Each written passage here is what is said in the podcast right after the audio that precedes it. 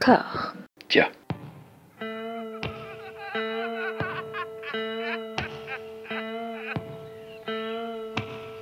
And now for something completely different. Would you like to talk about the meaning of life, darling? Sure, why not? Philosophy for two? Right. Provided the movement never forgets that it is the inalienable right of every man or woman or woman to rid himself or herself or herself. Agreed. Thank you, brother or sister or sister.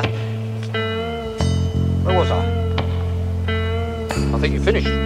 Oh, right. I don't want to talk to you no more, you empty-headed animal food trough whopper. I fart in your general direction.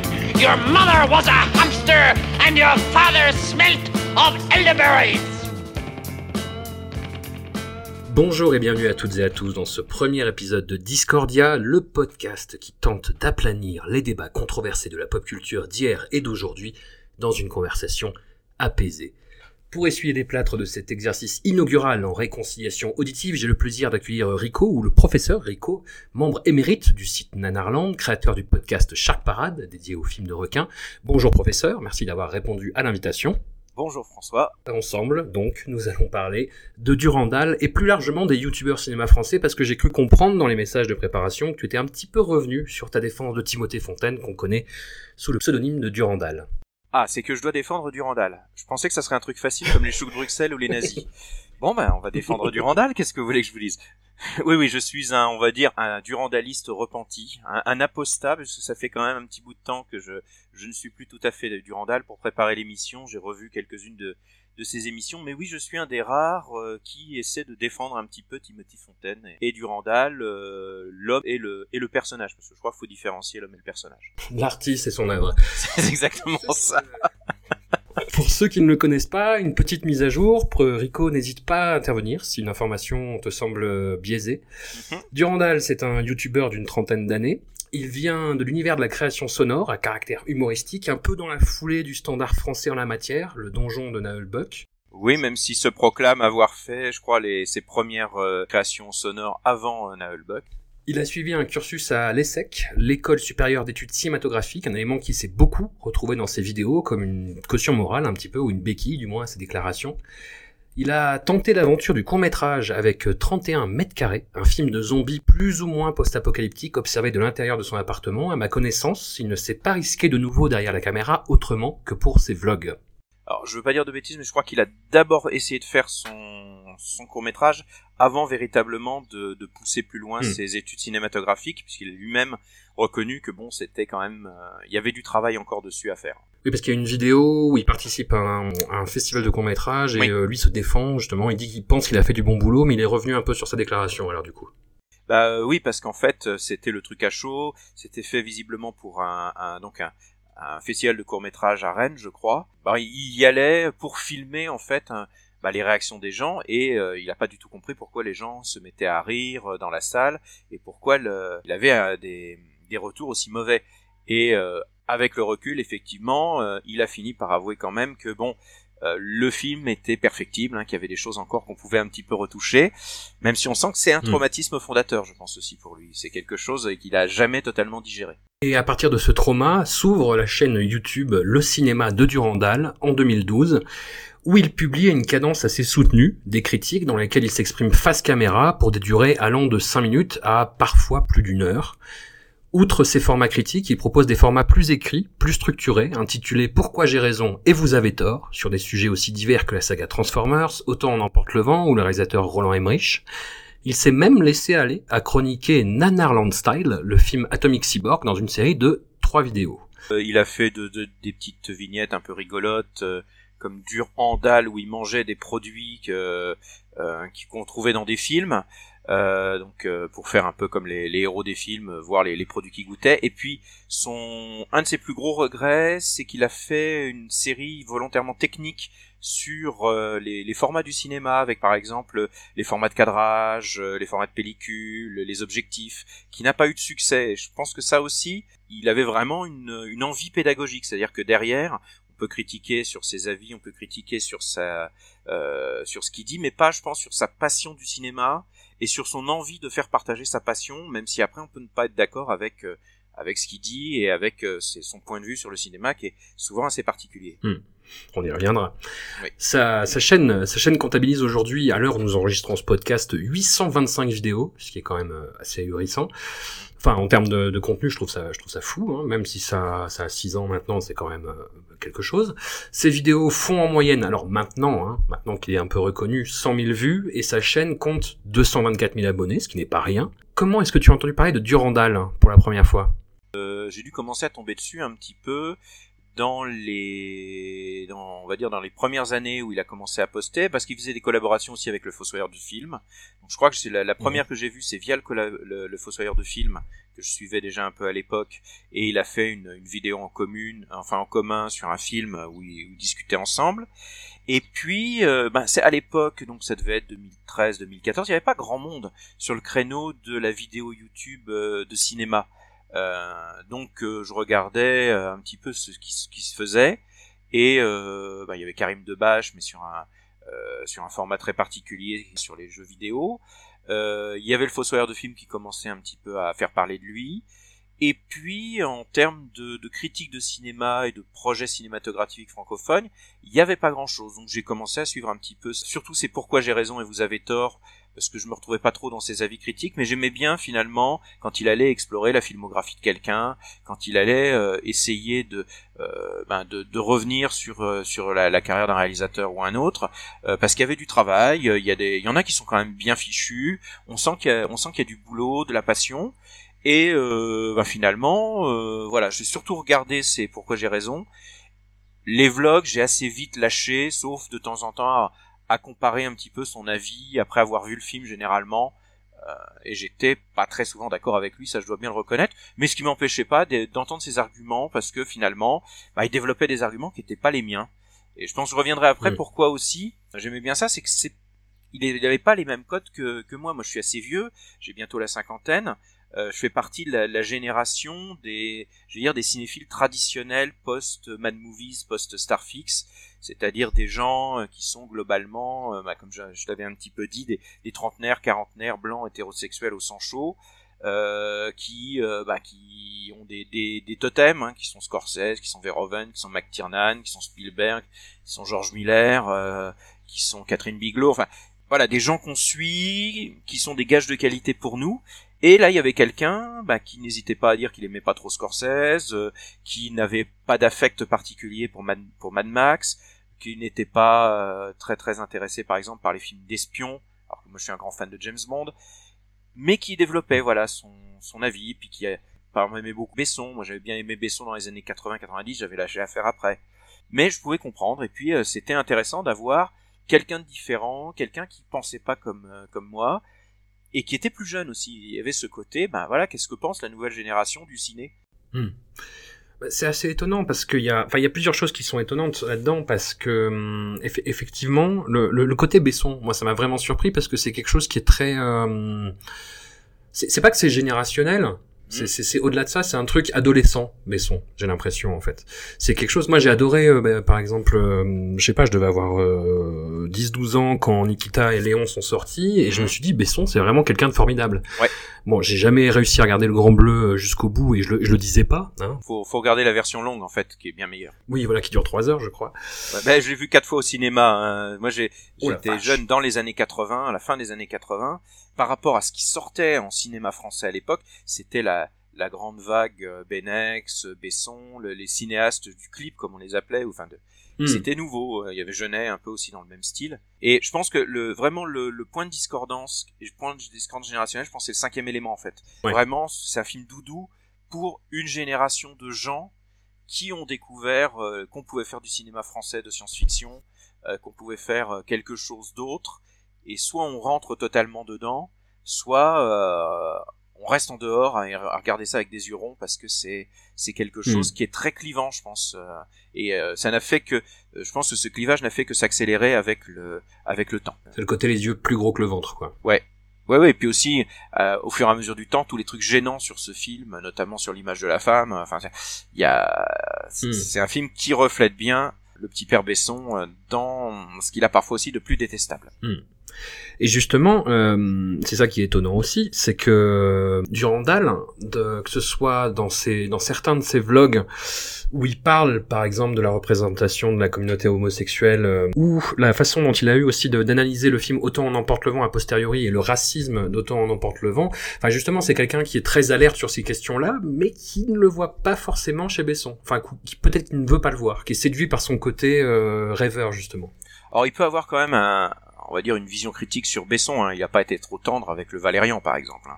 Euh, là, il a hmm. bien avoué que même s'il aimait beaucoup Besson, euh, mais je crois que ce qu'il voyait davantage dans Besson, c'était le créateur, le gars sorti de rien, qui a pas les réseaux et qui arrive à devenir le mogul du cinéma français, qui arrive à faire les films qu'il veut. Et je crois que ce qu'on n'a pas beaucoup compris aussi dans le, fait, euh, le, le, Lucy Gate, quoi, le, fait qu'il ait pleuré pour Lucie, c'est que putain, il voyait enfin hmm. un, un Français qui faisait le film qu'il avait envie de faire, en y mettant les moyens, et il se projetait, je pense qu'il se projette vraiment dans le Besson, mais c'est dans le Besson jeune cinéaste qui en veut et qui va réussir à imposer les films que lui voit.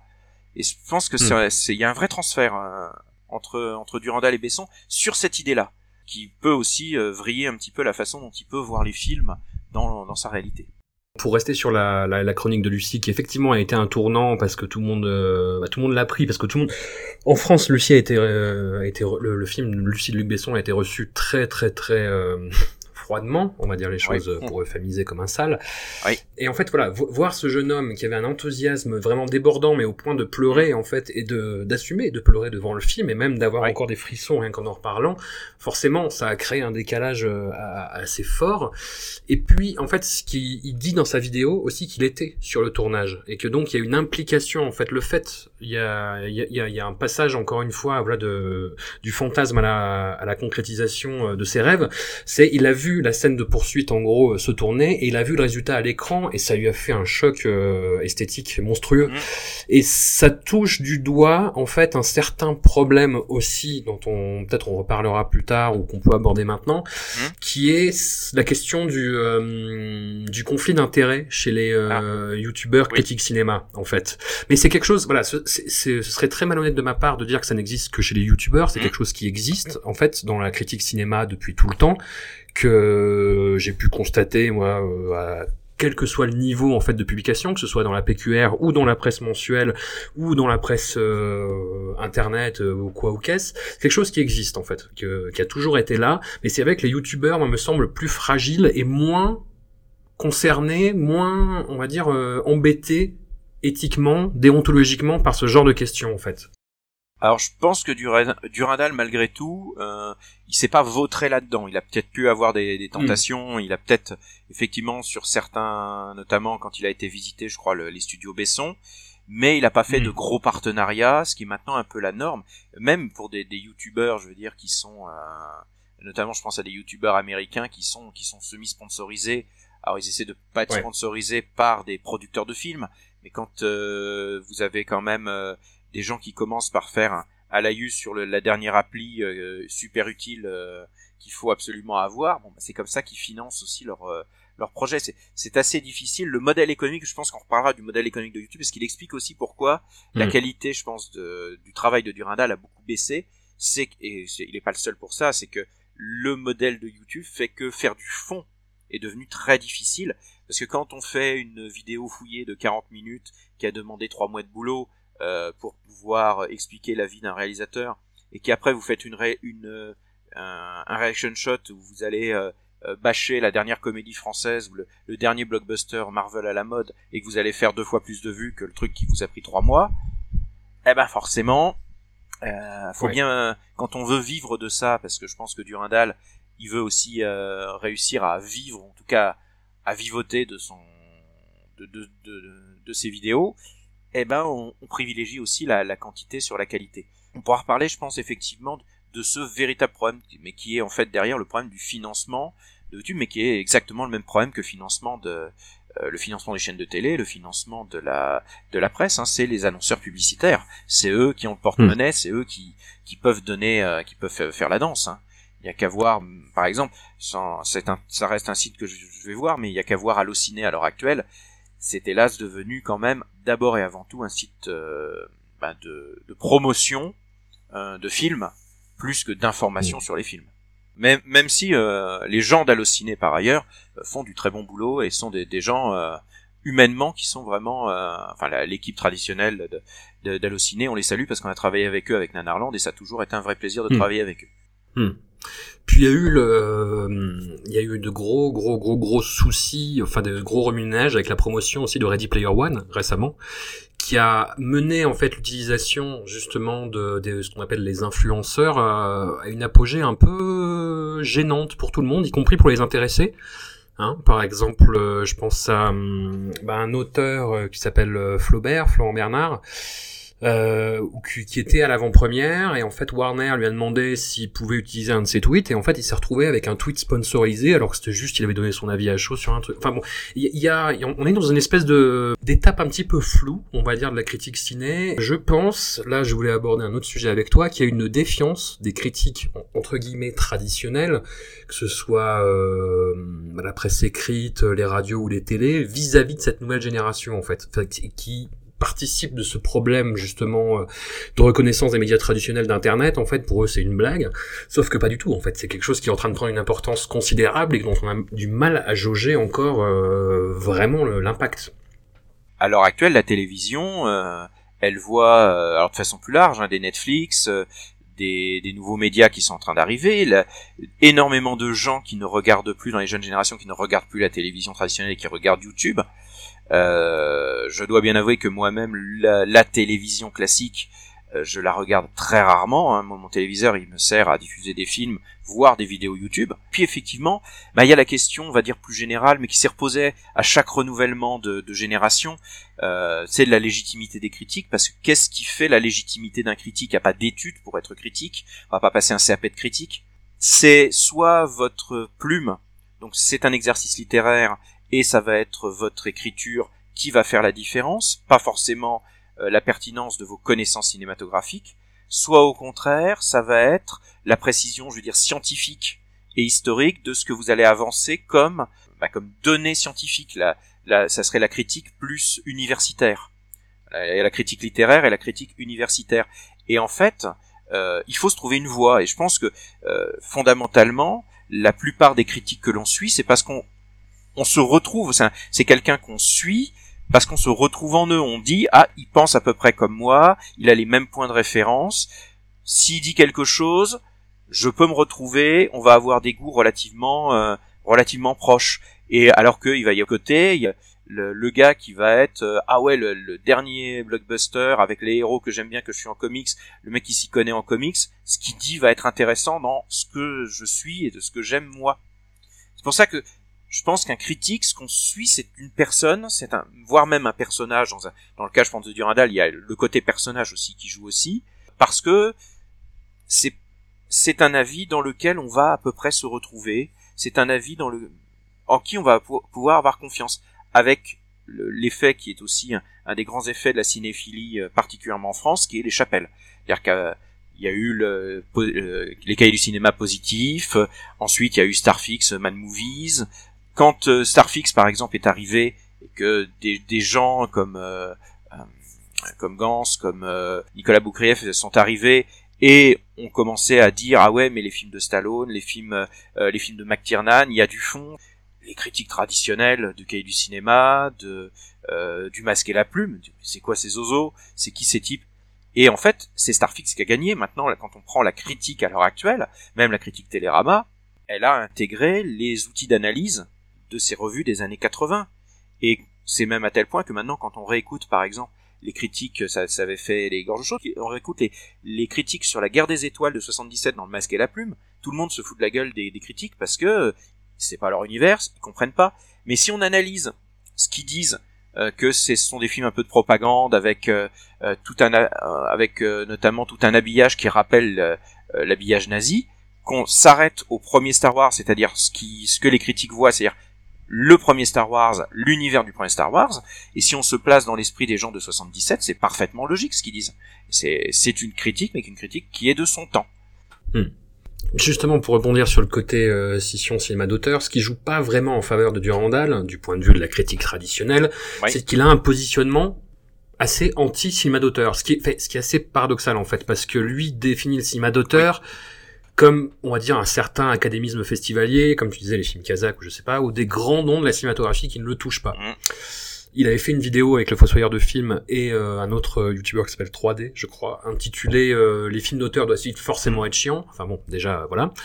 Euh, et ensuite, Mm. une partie de la renommée de Durandal, on la doit à une chronique de Raphaël Antoven, la, la fameuse vigie du web 2.0, qui n'était pas sur Europe 1 à l'époque, mais qui avait publié un article pour le Sur France Culture. C'était sur de sur, sur Godard, ouais. tout à fait, ouais. Il avait euh, intitulé ça De quoi Durandal est-il le nom? Et c'était basé sur la critique très négative d'Adieu au langage de Jean-Luc Godard. Alors là, il y avait une espèce de combo, hein, euh, citation d'Alain Badiou, euh, défense de Godard. Alors ça, ça partait parce que j'ai écouté l'émission justement de d'Antoven euh, et en fait ça, ça partait d'une émission philosophique sur Tocqueville, sur euh, la démocratie et sur justement de la démocratie en Amérique et sur la, la question est-ce que la démocratie doit être menée par des gens éclairés qui vont penser pour le bien du peuple ou est-ce que c'est le peuple qui doit décider même si c'est le pire Hmm. C'est le, le principe du populisme. Et Tocqueville, c'est plus la démocratie euh, de gens éclairés pour le bien du peuple, même s'il y a aussi une méfiance de l'aristocratie. Enfin bref, il était parti là-dessus. Et pour illustrer ça, pour illustrer un petit peu l'idée que euh, ben, le peuple, c'était quand même euh, voilà des gens qui pouvaient dire n'importe quoi, il avait effectivement, euh, enfin son assistante, qui draguait d'ailleurs lourdement dans l'émission, parce que ça c'était assez... C'est Antoven aussi, Mhm. euh, mais euh, le, son assistante avait passé un, un extrait parfaitement tronqué euh, de, du, de, de, de la critique de l'adieu au langage de, de Godard, où en fait euh, Durandal commençait à une grosse plaisanterie poète poète bien lourde en disant euh, ah ben à peu de choses près c'était il y a un chien qui passe à l'écran euh, au début du film hein, bah si ce chien c'est Godard faut piquer le faut piquer le chien quoi ça va faut faut qu'il arrête euh, bon c'est euh, après il faisait quand même une critique je crois de près d'une heure sur le film de Godard donc ça s'arrêtait pas Mm. qu'à ça. Et ça avait été sorti de son contexte parfaitement tronqué sur voilà le, le bas peuple qui ose donner son avis et ça donnait vraiment le côté euh, la culture d'élite hein, c'était sur France euh, sur France Culture hein, qui par ailleurs est quand même une excellente chaîne de Mm. radio. Et euh, la, la culture d'élite qui vient dire voilà ce que la- le vulgus pecum d'internet voilà ce que les les, les d'internet peuvent euh, peuvent dire. Donc est-ce qu'il faut laisser tout le monde s'exprimer? Et évidemment Antoven euh, en a rajouté. Et quand euh, des gens sont venus défendre euh, défendre Durandal euh, Antoven est monté sur ses grands chevaux euh, en disant en gros que voilà c'était euh, il était attaqué par la meute euh, que évidemment euh, Durandal avait fait venir toute sa toute sa horde euh, dont Antoine Daniel, Da- Daniel si je me souviens bien. Euh, enfin c'était euh, deux mondes qui rentraient en collision et euh, qui évidemment ne s'écoutaient pas d'un côté comme de l'autre même si euh, Durandal sur ce coup-là avait essayé de mettre un peu les choses euh, on va dire un, un petit peu à place, qui fera moins après pour les suivants, notamment euh, quand euh, il va être pris à partie sur Scorsese.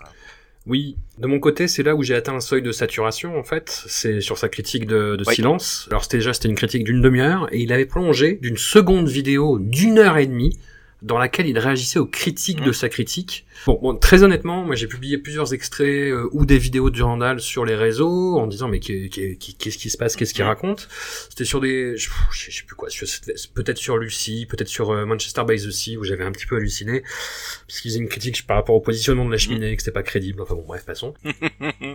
C'est très lui ça. Mais là, en fait, j'étais pris vraiment dans un espèce de vortex conceptuel, quoi. Et, euh, et la critique de silence, Ouais. et, hum, il l'a admis à demi-mot, mais il a fait, euh, enfin, il, il s'est regroupé tout ce qui hum, m'exaspérait chez lui, en fait. C'est-à-dire vraiment les critiques à l'emporte-pièce en disant c'est chiant donc c'est nul. Euh, Il y avait des erreurs factuelles mais absolument monumentales, c'est-à-dire qu'il n'a pas compris l'histoire du film. Et bref, il était repris là-dessus, et, euh, et c'est à cette occasion que nous sommes euh, entrés en friction sur le sujet du Randall. Oui. Oui, bah euh, parce que j'étais un des rares à le défendre, il s'est fait attaquer vraiment. J'ai peut-être été maladroit Non, non. dans mes propos, parce que j'y voyais un petit peu une sorte de jalousie critique. Le critique qui réussit en disant de la merde euh, face au, au critique qui essaie de défendre euh, un certain cinéma de qualité et un certain, on va dire une vision du cinéma un peu exigeante et qui n'avait pas d'écho. Enfin, c'est c'est comme ça. Enfin, en relisant mes propos aussi que je, oui, j'avais été un petit peu, euh, peut-être un petit peu méchamment moqueur. Sur le sur le moment, tu, tu m'as vraiment euh, tu, tu m'as vraiment enquiquiné parce que je- non non mais non Désolé, non non non, non, parce que je me suis dit mais zut Antoven l'a bâché maintenant Rico a des euh, a des arguments euh, qui se tiennent si ça se trouve j'ai tort et effectivement je suis jaloux Non, mais moi j'aime bien défendre les causes perdues aussi. C'est un peu. c'est ça qui c'est ça qui est affreux quoi non, j'avais réagi un peu pour le défendre. C'est un, voilà, c'est aussi un, mon caractère, c'est c'est que j'ai tendance à, à, prendre la défense des, de, de, ceux qui sont euh, de, de, de, de, ceux qui sont attaqués. Je suis un, gentil dans le fond. Voilà, c'est le, le, fait que tout le monde lui tombe dessus et de façon assez violente. Hein. Il y avait vraiment, c'était vraiment faites le taire, quoi. C'était le Hanouna d'internet, quoi. C'était, euh, c'est, sa tête était presque mise à prix.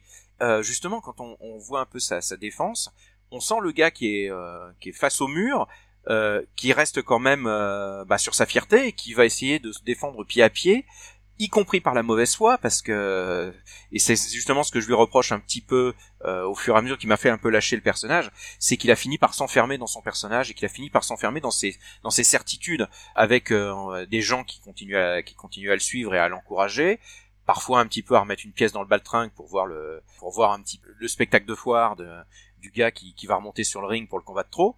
Mais il y a ce côté aussi, maintenant, il sait que c'est un personnage, il avait beaucoup plus de détachement par rapport, si on prend ses première FAQ où il dit bien que oui, il y a le Durandal de ses émissions où il en fait un peu des caisses, et puis il y a Timothée Fontaine, euh, bien sûr qu'il n'est pas comme ça dans la vraie vie.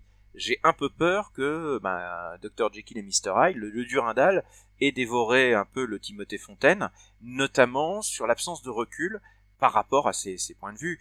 Bon, euh, quand il dit qu'Indépendance des deux est le meilleur film de 2016 et que Le Roi Arthur est le meilleur film de 2017, même si c'est des films que par ailleurs j'ai pas foncièrement détesté, j'ai quand même un petit peu du mal à, les considérer comme les meilleurs films de ces années-là, quoi.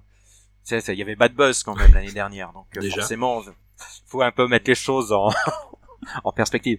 Non mais le, le moment Scorsese pour moi c'est le moment qui me l'a fait un peu lâcher, euh, parce que même en même temps que je le défendais un peu, je voyais bien qu'il s'empêtrait euh, et qu'après il est revenu à la charge dans ses dans ses mm. vlogs et puis autre chose aussi, c'est que là aussi c'est à cause du, système YouTube, c'est qu'il a commencé à abandonner, c'est pourquoi j'ai raison, qui était beaucoup plus fouillé, beaucoup, beaucoup plus intéressant en fait, pour se concentrer sur des rafales de blogs faits très vite, avec beaucoup d'erreurs, beaucoup de choses dans lesquelles je me retrouvais mm. vraiment pas, et où on sentait en fait qu'il forçait sur le personnage, qu'il forçait sur la polémique parce qu'il savait que finalement c'est ça qui. Oui, il rajoutait des textes euh, a posteriori sur la vidéo, des, des espèces de panneaux défilants, mais pendant qu'il parle en fait, ce qui, ce qui, ce qui, est assez perturbant, notamment sur sa vidéo de, de Gangsterdam, où il défendait le film en fait mm. contre euh, justement les accusations euh, à l'époque qu'il y avait eu sur sur le mauvais goût en fait de faire des blagues sur le viol.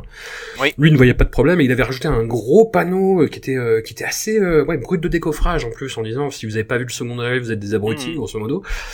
Et il est euh, bah, pour, euh, enfin, oui, je, j'approche de la quarantaine et euh, je, je sais qu'il ne faut pas répondre aux trucs sur Internet. Et pourtant, là, je l'ai fait et on a discuté un petit peu avec avec lui, mais vite fait par deux trois messages interposés. Enfin, quand il a commencé à voir que mon message avait un petit peu des likes, il a répondu il est très très très actif là-dessus et c'est vrai qu'il entretient ça et ça fait partie de lui maintenant. Après moi je le trouve plus sur les derniers vlogs, enfin j'ai pas tout vu hein, parce qu'il y a quand même 825 vidéos, c'est beaucoup, c'est beau, c'est trop. C'est oui. Voilà. Puis il prend pas trop de risques en plus, je trouve, dans les choix de ses films. Il va toujours avoir du blockbuster, de la comédie française. Enfin, il va jamais chercher le petit truc, tu vois. Euh. Il va pas chercher des raretés. Mais je trouve que dans ses derniers films, on sent que les blockbusters l'intéressent plus. Euh, la plupart des blockbusters, il va les voir parce qu'il sait que ça va faire vendre. Bon, les comédies françaises, c'est un peu pareil. Il est un peu dans l'entre-deux. Mm. Quand on voit un peu ses, ses, derniers films, il est beaucoup revenu ces derniers temps sur des films euh, autour de la cause homosexuelle parce que bon, c'est quelque chose qui le touche et sur lequel d'ailleurs il a un avis qui heurte aussi une partie de la communauté homosexuelle. Mm. Il n'a pas du tout aimé la plupart des films qui ont fait des gros succès, genre Call Me By Your Name euh, ou euh, I Love You Simon, je crois que c'est il a le point de vue de dire qu'il il aime pas que les acteurs euh, hétéros jouent des, euh, des gays. Enfin, ce qui est très dans un espèce temps, air du temps, social justice warrior un petit peu, qu'il a un peu dans son... Oui et non. Parce que justement, lui, il est très anti-féministe, très anti-social warrior. Hein. Cette catégorie qui n'existe pas, mais qui, qui fait peur à tous les fachos. Mais en fait, son truc, c'est que euh, il part euh, du principe que quand c'est des hétéros, il le voit hmm. en fait. Lui, il est homo. Donc, il voit quand c'est des hétéros qui jouent hmm. les homos qui osent pas aller jusqu'au bout de l'érotisme homo. Là, justement, ce qui était intéressant sur Call Me By Your Name, c'est qu'il avait été rechercher des interviews euh, du réalisateur disant que, bah oui, les, les, les, les acteurs étant gênés, ils avaient pas osé aller trop loin et qu'ils étaient plus à l'aise, en fait, sur les films, enfin, sur les séances, sur les scènes euh, hétéro du film, qui allaient plus loin que les scènes homo et c'était de l'hypocrisie. Mm. Et c'est en ça quand je disais que c'est un, la vision de quelqu'un qui est pas qui est pas moi, c'est-à-dire j'ai pas j'ai pas son âge, euh, je suis un hétérosexuel, il est euh, avec une vision qui est différente et qui est pas en plus la vision traditionnelle que pourraient avoir d'autres euh, blogueurs euh, de la communauté gay sur ce genre de Mm. film. Il est un peu gay réac, si on devait plus ou moins le, le placer. Et donc c'est intéressant de voir ses arguments. Après on peut être d'accord ou pas du tout d'accord. Comme il a tendance à y aller à n'importe-pièce et pas fino fino, ça peut hérisser, ça je peux comprendre aussi que ça peut complètement Mm. hérisser. Surtout que voilà, il, il en joue un peu aussi quoi. Mais au- au-delà de toute posture idéologique, moi, le- ce qui m'a surtout dérangé euh, dans son personnage, c'est, mais je suis d'accord avec toi en fait sur le sur le fait que dans la critique, il y a un exercice de subjectivité. Quand moi les critiques que j'aime bien, je suis pas forcément toujours d'accord avec eux, mais c'est leur approche du cinéma qui me qui, me- qui, qui, qui me séduit, que ce soit universitaire, que ce soit dans des styles plus déliés comme ce qui peut se faire sur internet, que ce soit Audio Connard, que ce soit Rafik Djoumi, que ce soit euh, les cahiers du cinéma ou même des critiques de sur n'importe quel support. Ouais, c'est c'est c'est un point de vue, une Ouais. approche. Monique Pantel, euh, Tout à fait. Bisous à toi, Momo. Le seul truc qui me dérange, Mm. c'est les erreurs factuelles. C'est euh, quand Ouais. euh, les inrecuptibles inventent une scène dans Nymphomaniac de Lars von Trier pour dire que c'est un nazi. Quand il y a des répliques qui sont inventées, mais voilà, de, ma- maintenant en plus dans la critique, avant qu'il y ait des supports euh, vidéo, avant qu'il y ait Internet, on pouvait se tromper parce qu'on voyait le film une fois et la mémoire Mhm. pouvait euh, pouvait faire défaut. Mais maintenant, il n'y a plus aucune excuse en fait. Il y a tous les éléments euh, à, à portée de main, quasi tout de suite en fait. On peut avoir le nom euh, marqué tout de suite sur un écran quoi. Alors, à la décharge de Durandal, justement là-dessus, c'est qu'en fait, il est pressé par Ouais. le temps. Parce que, comme je, je crois que je l'ai dit tout à l'heure, il y a aussi une compétition sur Internet à celui qui sort la critique la, le plus vite. Il n'est Mm. pas le, le seul maintenant sur le créneau, il y en a plein d'autres. Critique masqué, Valou, Perlou Navet. Malgré tout, il y a une, euh, il y a une compétition, je veux dire, pour la critique grand public de gens qui font simplement que donner leur avis euh, sans essayer véritablement d'a- d'avoir une analyse qui pourrait être plus conceptuelle, comme le Fossoyeur de film ou Karim Debache par exemple. Il faut faire dans l'urgence parce que le film il va sortir, le premier qui sort sa, chro- sa, sa chronique, bah, c'est le premier qui va être vu et qui va ra- rafler on va dire, on va dire la mise. Et là là-dessus, Durandal a été assez fort. Euh, il, est, il est un petit peu moins là-dessus, mais la, la contrepartie, c'est que bah, tu es obligé d'aller vite, donc tu fais beaucoup d'erreurs. D'où aussi le fait qu'il rajoute des panneaux quand il fait des erreurs ou quand il a oublié un truc, parce qu'il faut que la, la, la chronique elle soit postée, je vais dire, dans la demi-journée qui suit la qui suit la sortie du film pour que euh, ça rafle la mise. C'est le c'est vraiment le, le souci de ces critiques euh, qui sont des critiques Mm. à chaud. C'est pour ça que euh, moi je préfère vraiment les, les pourquoi j'ai tort. Où là, bah, quand il a fait par exemple le, le son pourquoi j'ai tort sur Matrix, enfin sur les les Wachowski, il a mis pratiquement six mois de boulot et euh, au fur et à mesure euh, qu'il postait un petit peu ses euh, qu'il préparait, il postait ses, son script, euh, enfin en tout cas il montrait les photos de son script et il y avait des pages et des pages et on sent que oui là il a pris son temps, il a fait et il a fait un, un truc avec énormément de recherches et même s'il cite pas beaucoup ses sources, c'est peut-être aussi un autre défaut Mm. qui s'attribue parfois un petit peu des découvertes qui ont été faites par d'autres.